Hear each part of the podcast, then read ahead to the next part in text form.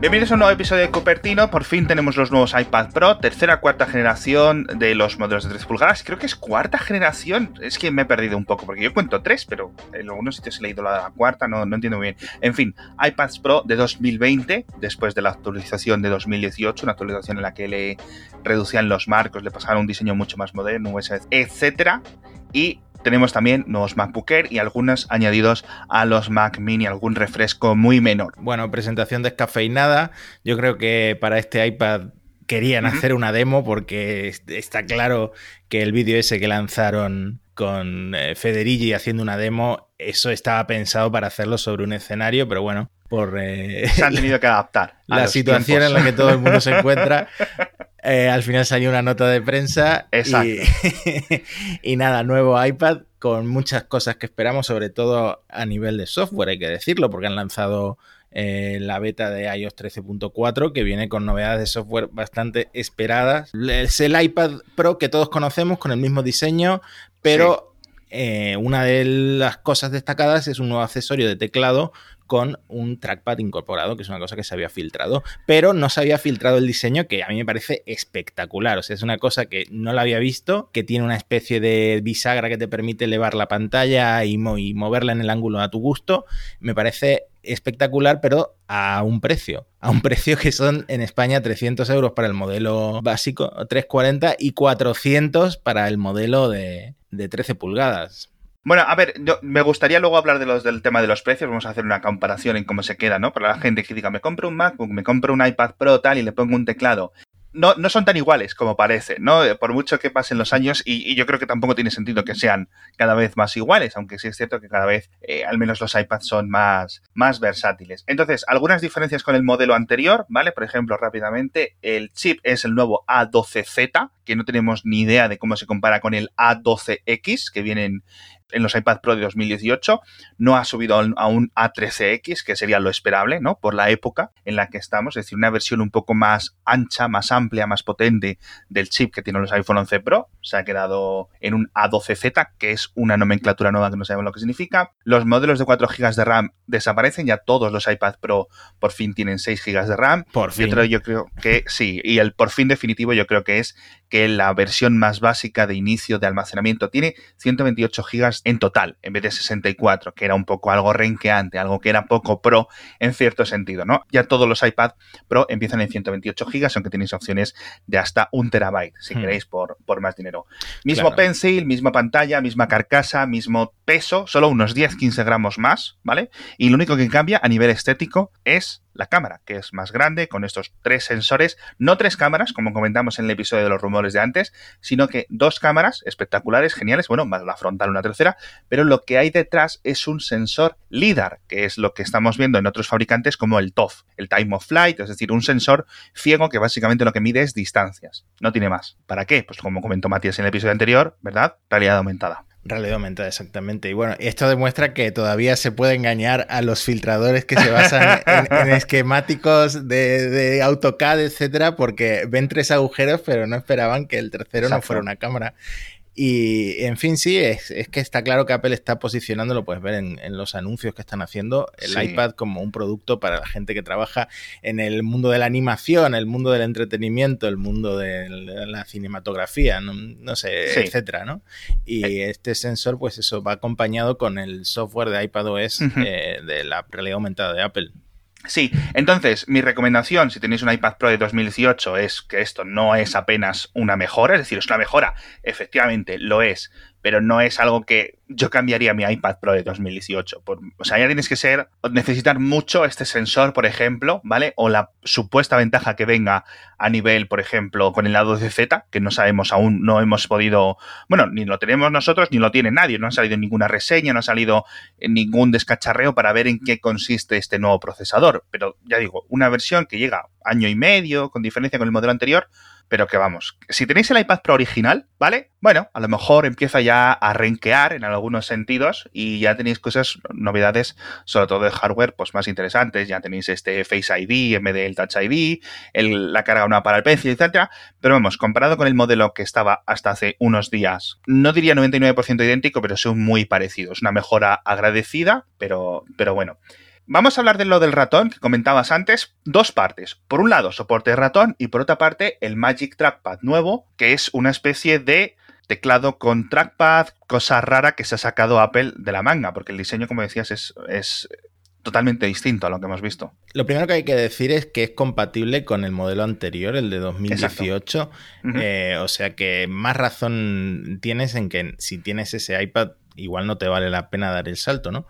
Eh, luego, por supuesto, Logitech, etcétera, ya están sacando alternativas con, con, trackpad, pero lo que hace especial a este, esta funda de teclado de, Apple es el, diseño que comentaba antes, ¿no? Esta especie de doblez que levanta la pantalla para, situarla en un ángulo mucho más cómodo, que uno de los problemas que tenían los anteriores iPad era que tenían primero un solo ángulo de, inclinación y que a lo mejor era, era útil o era cómodo en una mesa, pero como lo cambiaras de la mesa ya no estaba tan cómodo. Eh, en esto puedes pues, jugar con el ángulo de alguna forma parece que soporta todo el peso con esta, con esta bisagra que está integrada en la funda. Tengo muchísimas más ganas de ver este nuevo track, este nuevo cacharro, este nuevo accesorio que el nuevo iPad, porque el nuevo iPad es prácticamente idéntico. Se supone que flota, es un soporte magnético, es decir, puedes quitar y poner, no hace falta que enganches, ni que ajustes, ni nada, son unos imanes que tienen ahí, se pone y ya está, no hay que conectar nada, no depende del Magic Connector, no depende de nada. Y además la funda, esta nueva funda barra teclado barra trackpad, también tiene un extra puerto USB-C que te permite tener dos puertos USB-C en el iPad, el del iPad que se queda libre y el del propio teclado que a su vez carga el iPad, con lo cual desde un mismo puerto puedes, digamos que te añade un puerto extra, que es algo muy, muy, muy agradecido, sobre todo para la gente que lo utilice mucho en accesorios. Hmm. Yo sigo teniendo la duda de, por ejemplo, porque esto en una mesa, pues, oye, mejora, ¿vale? Ya no tienes que estar ahí encorvado, tecleando, como haces en un portátil normal, es decir, ya no está la parte de abajo de la pantalla pegada al teclado, ya puede estar más arriba, más abajo, puedes moverlo en un montón más de direcciones, con lo cual va mucho más adelante de lo que, por ejemplo, van las Surface en este sentido, ¿vale? Hmm. Las fundas de Logitech y eso, mucho más baratas, en plan, más de la mitad de baratas. Y el trackpad, pues es un trackpad limitadito, muy chiquitito, ¿vale? Muy chiquitito. No esperéis un trackpad como los de los MacBook nuevos, claro. Es algo muy reducido.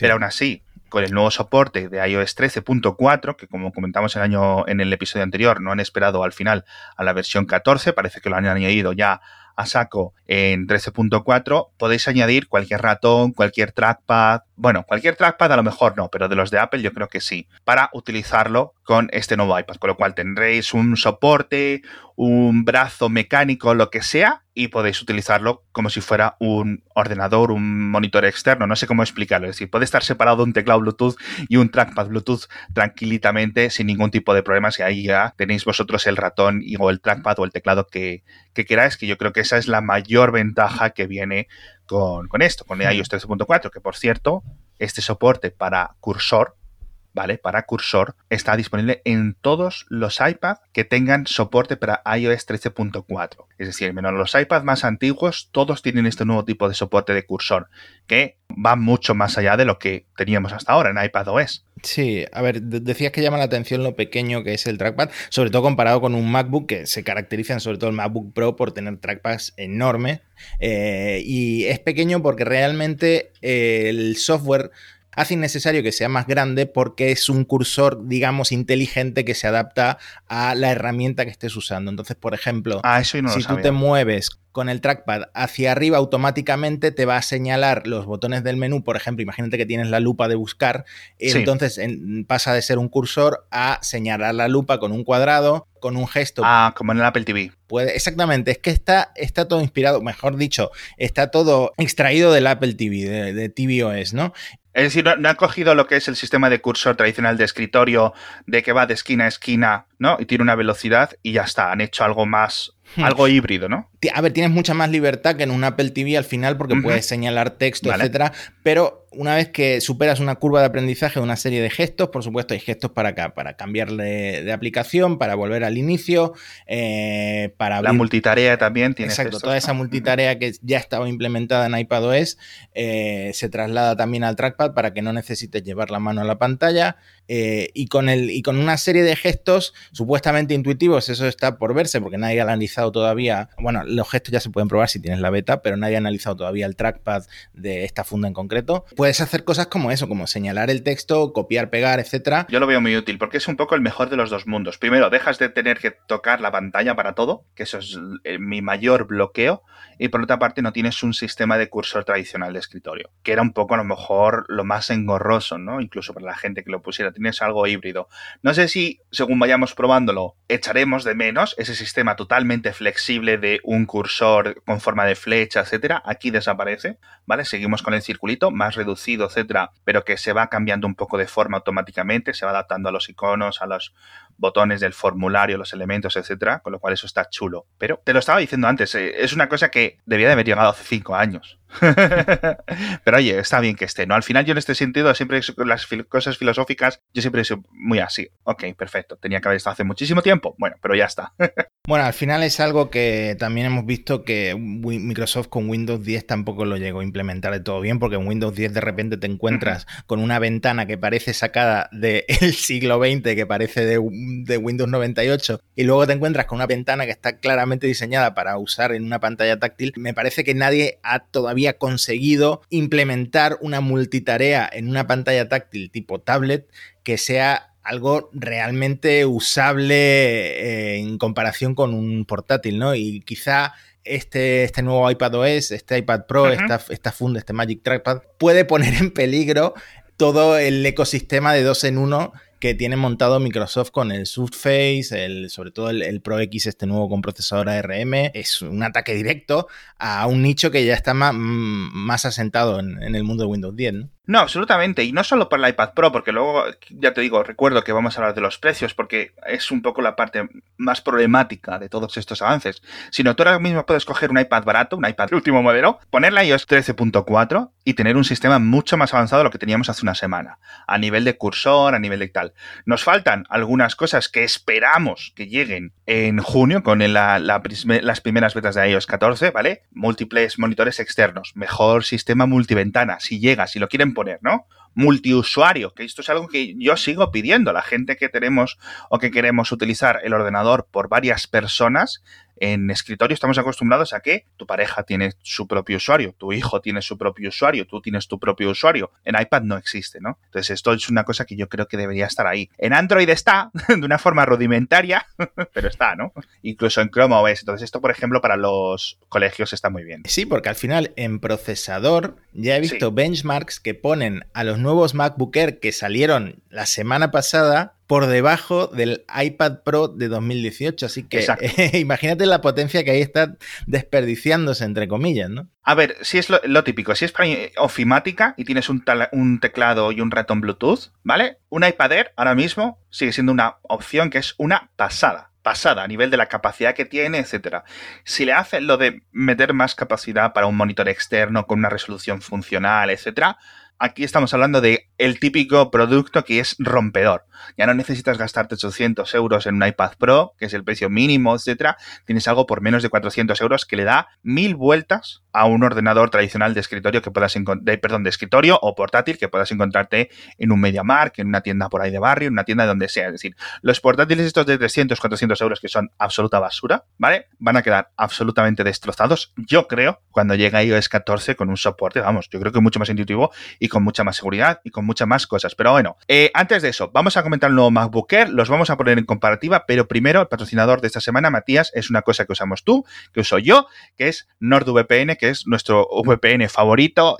Tiene una oferta otra vez para los oyentes de Mixo, para los oyentes de Cupertino, para los oyentes de Elon, para los oyentes de Kernel, que os hacen un 75% de descuento. Estos días yo lo estoy usando todos los días, constantemente, por ejemplo, para saltarme las restricciones que están poniendo los nuevos sistemas eh, por el coronavirus aquí en Europa. Es decir, si quieres seguir viendo eh, televisión a full con calidad máxima, te conectas, te dices que eres otra de un país que no estás en Europa y automáticamente vuelves a recuperar ahí tu bitrate bueno.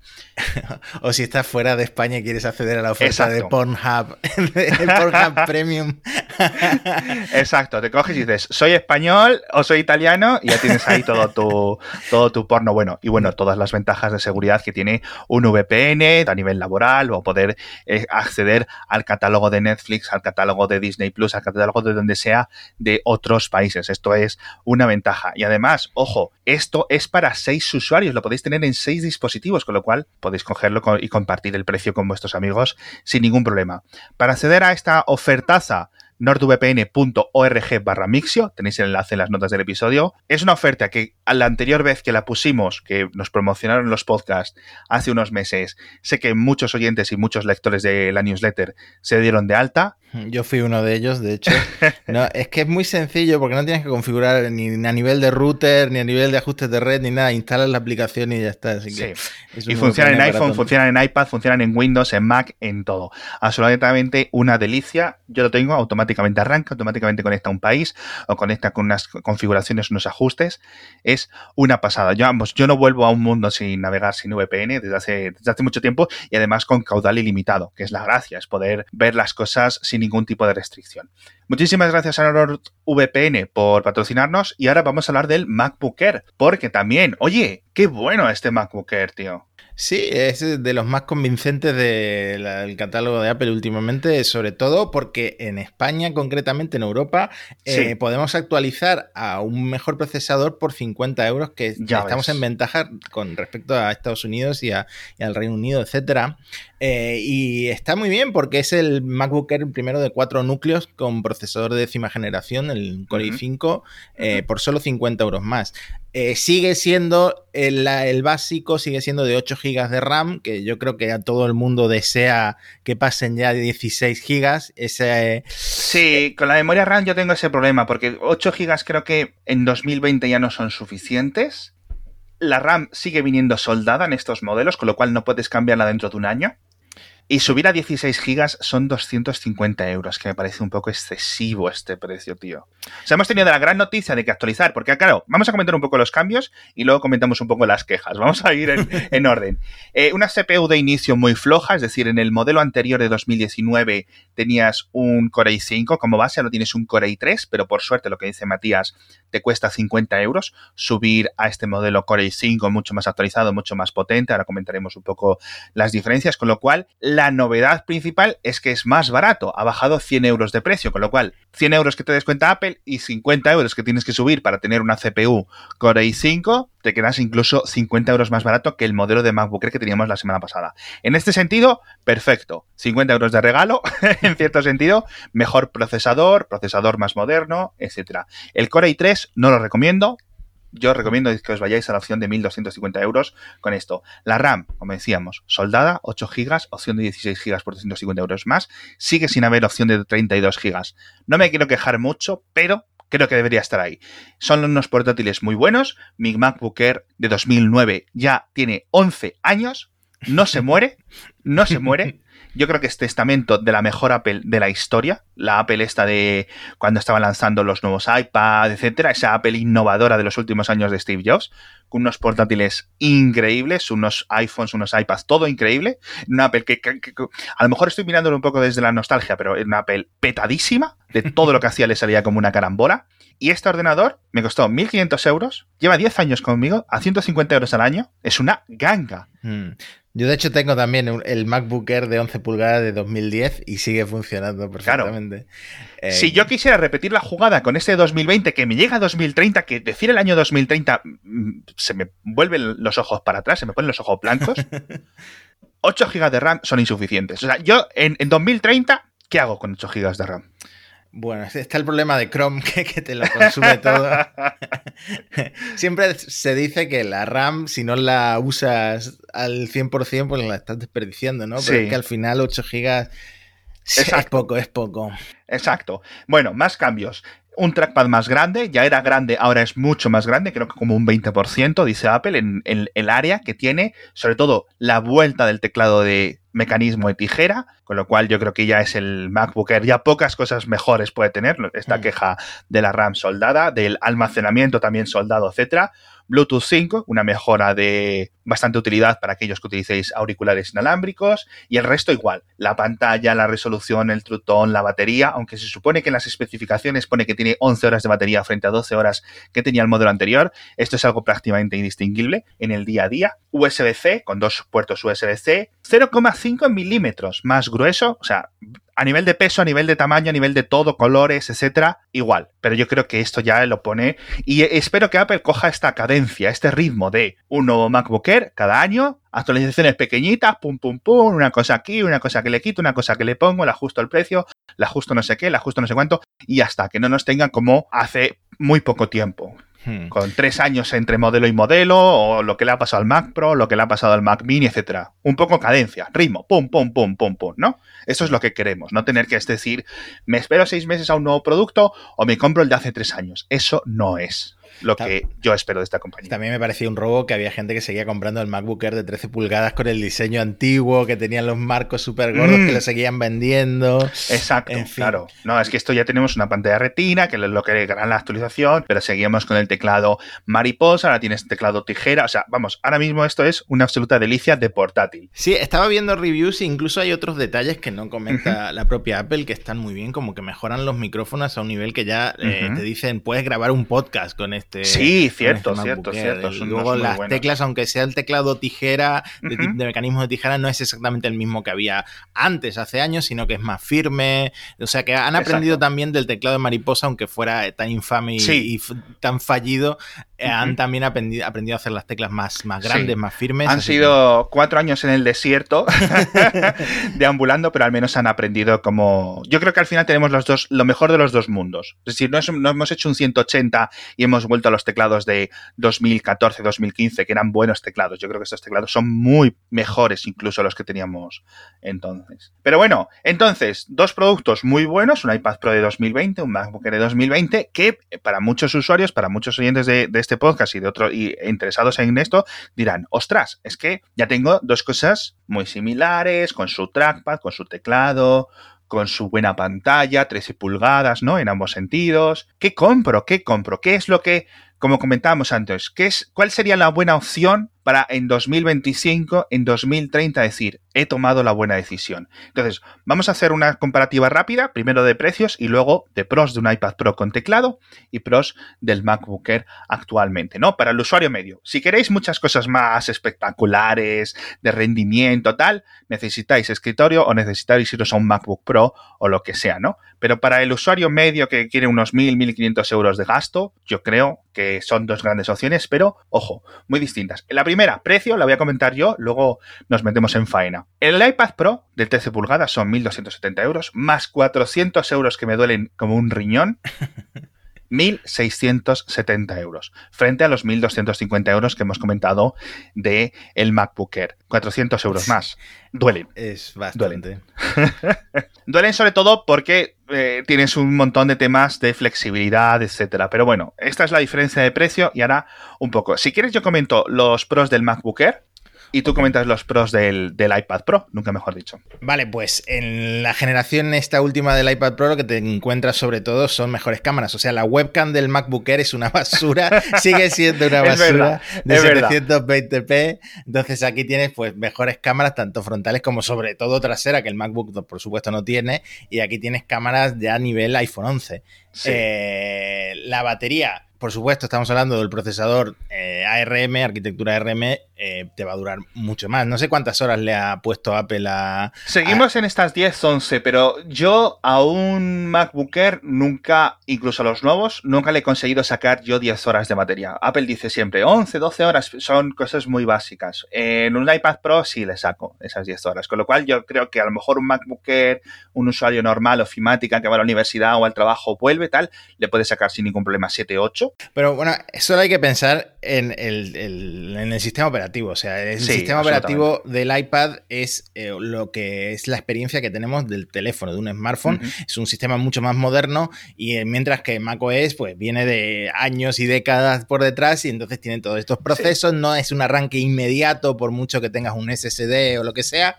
El iPad es un arranque inmediato, es simplemente desbloquear la pantalla, se desbloquea con tu cara de hecho, así que nada, inmediatez tienes el iPad. Entonces, en benchmarks, que tampoco es un poco comparar peras con manzanas, pero en benchmarks queda el iPad por encima del MacBook Air de 2020, así que imagínate el iPad Pro estaba hablando del de 2018, que ni siquiera estoy hablando del de este año, que todavía no han salido los benchmarks. Imagínate la CPU y la GPU, que queda por ver la, cuánto ha aumentado realmente la velocidad, la potencia gráfica, la potencia del procesado de, datos, etcétera, en este nuevo iPad. Por supuesto, eso que también nos trae, nos trae un soporte mayor para juegos, porque además en la App Store te vas a encontrar títulos que ya van siendo cosas bastante más interesantes de las que te puedes encontrar en la Mac App Store o, en Steam compatibles con, Mac. Porque Yo creo que un, iPad Pro, un iPhone 11 Pro, etcétera, tienes un catálogo de juegos.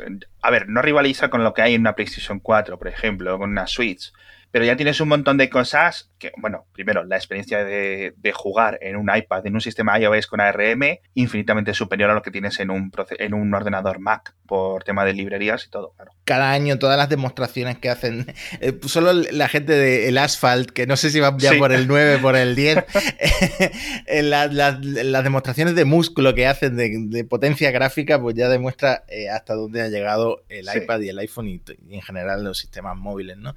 El, en el Mac App Store vas a encontrar algunos juegos, pero son muy pocos. Y luego los juegos de Steam, etcétera, compatibles con macOS, eh, no son tampoco muchos. no, y que no funcionan igual. O sea, si tú tienes el, un MacBook Air, por ejemplo, o un Mac normal, eh, le pones Windows, arrancas el Windows y van mucho mejor los mismos juegos, el mismo hardware. ¿Por qué? Por las propias APIs de DirectX y el comportamiento de software en, videojuegos de Windows es infinitamente superior al que tiene macOS. O sea, hmm. son diferentes fuertes de diferentes sistemas operativos. Sí, no sé si el Fortnite para iPad, la verdad es que no lo he probado, no sé si está optimizado para la frecuencia de 120 Hz, pero eh, hmm. eh, sí que he probado Fortnite en un Mac, de hecho en un iMac con un i7 y no te recomiendo la experiencia porque va fatal. Además, ni siquiera las texturas son buenas, son, son ridículamente básicas. Otro, otro Pro, lo de los 120 Hz en la pantalla del iPad Pro. claro, que en general la pantalla del la pantalla del MacBook Air no ha mejorado, o sea, es, la misma. Eh, ni siquiera tiene, ni siquiera tiene el. Sí, eh, a ver, es buena en comparación con otros PCs que siguen siendo Full HD, etcétera. es buena, pero eh, no tiene el brillo que tiene el MacBook Pro y, por supuesto, no tiene ni siquiera el brillo, los colores, la profundidad de color, etcétera, que te ofrece el, iPad Pro, que tiene la pantalla esta laminado, no sé cómo se llama, que está pegada al cristal, que se ve como no sé, es que no creo que haya otra pantalla similar a la del iPad Pro. Yo me sigo sorprendiendo con el mío, que es de 2017, así que imagínate el, de 2020. Dos ventajas más. El seguridad, porque no tienes en este MacBook Air. ¿Tienes Touch ID en este Touch ID en este MacBook Air? Creo que no, ¿no? En, el MacBook Air tienes Touch ID, sí. Y en el modelo anterior también lo tenías. Tienes el, dedo, con lo cual aquí tienes Face ID. Pero a nivel de seguridad, el modelo de seguridad de iOS es infinitamente superior al de macOS. Porque macOS, al ser un sistema tradicional de escritorio, siempre tienes las típicas aplicaciones que dicen, instálame, dime tu clave, no sé qué, y te descargas algo, no sabes dónde has pinchado, con lo cual en un momento lo tienes infectado. Y cada vez estamos viendo cómo hay más ataques en macOS. Es decir, los sistemas operativos de escritorio, sea Windows, sea Mac, etcétera, van a tener siempre más vectores de ataque por nivel de permisos y un montón de cosas a nivel básicas de cómo funcionan, de lo que se les permite hacer a las aplicaciones, sean buenas o sean malas, en iOS o en Android. O sea, es decir, si no puedes rotear, no puedes conseguir acceso a root, ya está, no funciona. No, no, no, hay posibilidad de, instalarte un virus. Cierras la aplicación y la aplicación se ha ido. En macOS, en Windows o en Linux, las cosas funcionan de otra forma. Con lo cual, a nivel de seguridad, iOS siempre va a estar varios escalones por encima de lo que pueda estar macOS por esos mismos problemas y esas mismas ventajas de flexibilidad a nivel de software. Cuando se convierten en flexibilidad a nivel de seguridad, pues eso va mal, ¿no? sí, el mítico jardín cercado de Apple, etcétera. Eh, no, yo no conozco a nadie que estas personas que mal llamamos gente normal, ¿no? Que Los tenga es que los normies que tenga eh, un, Mac y no tenga el navegador, que en lugar de Google el buscador sea una cosa completamente random que te está registrando ahí todas tus búsquedas, eh, porque eso pasa igual que pasaba por mucho que, que, moleste a los fans de Apple, por, igual que pasaba en Windows, está pasando ahora en Mac en el mismo número, incluso más malware, más spyware, más de todo. Porque claro, a medida que ha subido la base de usuarios de, Mac, pues más interesaba a la gente implementar cosas, código malicioso para Mac también y por cierto, y lo último que le diría yo al, iPad Pro, que si quieres 4G, tienes una opción por 4G, creo que son 170 euros más que no tienes en los portátiles de Apple, ¿no? En los pros del MacBook Air tenemos un montón de cosas chulas, lo que decía antes de multiusuario, poder tenerlo, utilizarlo por múltiples personas, cada uno con sus configuraciones, etcétera. Touch ID en vez de Face ID, que bueno, etcétera. El trackpad es mucho mejor y mucho mayor, mucho más versátil en macOS que en iPadOS 13.4. Mejor ergonomía, incluso, por ejemplo, para cuando estás utilizando en el tren, en el autobús, en tu regazo, un laptop va encima de tu regazo, como dice la propia palabra en inglés, y yo creo que aquí no se ha conseguido realmente, ¿no? En conseguir estas ventajas de ergonomía en ese momento en los iPad o en tabletas en general.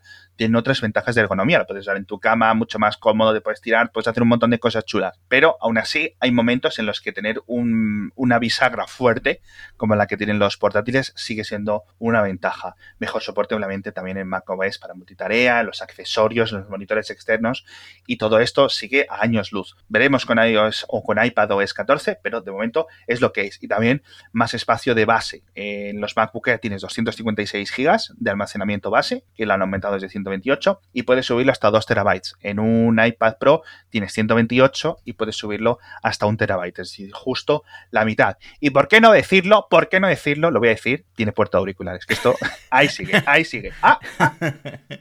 No sé lo que durará, pero de momento el MacBook Air de 2020 tiene puerto auriculares, dos USB-C y un puerto auriculares en el otro lado. No tiene los típicos puertos de eh, tarjetas SD, etcétera, pero bueno, tienen aún estas cositas. Entonces, ¿tú qué comprarías? es una pregunta complicada porque ahora mismo no me hace falta portátil, pero... Bueno, imagínate, eh, llega el coronavirus, un malware, coronavirus malware, y explota todos tus, todos tu hardware en tu casa. Sobrevivís los humanos, pero el hardware eh, muere. No, sin duda, y lo digo en serio, si yo no, tuviera, no estuviera trabajando ahora mismo y, necesitara el ordenador sobre todo para informarme o para redes sociales o para multimedia o para juegos, sin duda el iPad Pro. Ahora, me echa para atrás el precio del equipo más el nuevo teclado con trackpad. Ya, claro. Porque por ese precio tienes un ordenador, entre comillas, completo, que acabamos de demostrar que ya no existe ese concepto, ¿no? No, no, por, mil, por 1.670, 1.800 euros tienes un MacBook Pro mucho más potente, mucho más la leche. O sea, lo que pasa que, de nuevo, tiene la diferencia, más allá del precio, que es alta, más allá de la ergonomía, que es alta, sigue siendo algo filosófico a nivel del sistema operativo. Yo creo que iPadOS está mucho más preparado para este 2025-2030 que hablábamos, pero depende de lo que tú necesites. Algún software especial, va a depender de aplicaciones. O sea, necesites algún software concreto, ¿vale? A lo mejor no lo encuentras en, la App Store de, de iPadOS.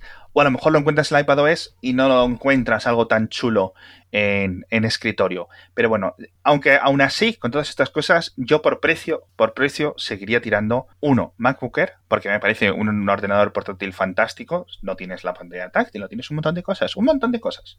Perfecto. Pero creo que hay que tomar una decisión difícil, ¿no? Como la decisión de Sophie. Y yo tiraría por el Air. Ojo, pero es que la segunda opción es lo que decíamos al principio. Un iPad no Pro con su teclado y su ratón. Yo creo que iPad OS 14 va a ser la opción ganadora por precio. Porque por 400, 500 euros te puedes montar un cacharro en tu casa increíble a no ser que necesites temas de LIDAR, temas de súper alto rendimiento, el Apple Pencil, etcétera. De nuevo, el Apple Pencil, que eres ilustrador, ¿qué haces comprando tu MacBook Air? No tiene sentido, ¿no? Estamos hablando de la gente que diga, es que lo quiera para ofimática, para no sé qué. Y bueno, para estudiantes ahora con el MacBook Air, el básico, se queda muy, muy bien de precio. Pero bueno, lo que sigue siendo real es que es una decisión difícil. Es una decisión difícil porque nunca habían sido tan buenos los dos dispositivos.